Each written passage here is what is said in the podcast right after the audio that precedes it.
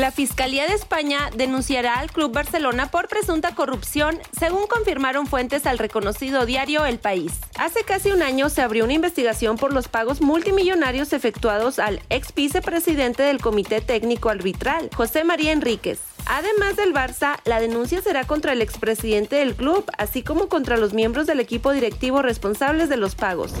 La selección mexicana venció 11 carreras a 1 a los Rockies de Colorado en su segundo y último partido de preparación para su debut en el Clásico Mundial de Béisbol este sábado ante Colombia. El torneo ya comenzó para el Grupo A, conformado por Países Bajos, Italia, Panamá, China, Taipei y Cuba, y para el Grupo B, integrado por Australia, Japón, República Checa, China y Corea del Sur. El otro sector que está por arrancar su actividad es el D, conformado por República Dominicana, Israel, Nicaragua, Puerto Rico y Venezuela.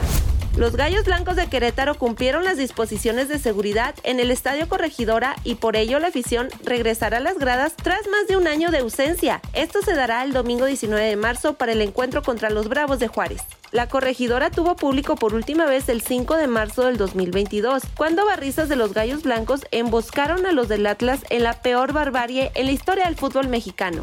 Una usuaria en TikTok publicó un video en donde denunció al jugador del América, Román Arturo Martínez, mejor conocido como Mozumbito, de un presunto acoso sexual. La denunciante acusó al futbolista de haberle realizado tocamientos mientras ella estaba dormida. El poblano Martínez está registrado con la sub-20 del conjunto azul crema por parte del club y del jugador, no ha habido alguna postura al respecto. Está usted bien informado. Sucesos Coahuila.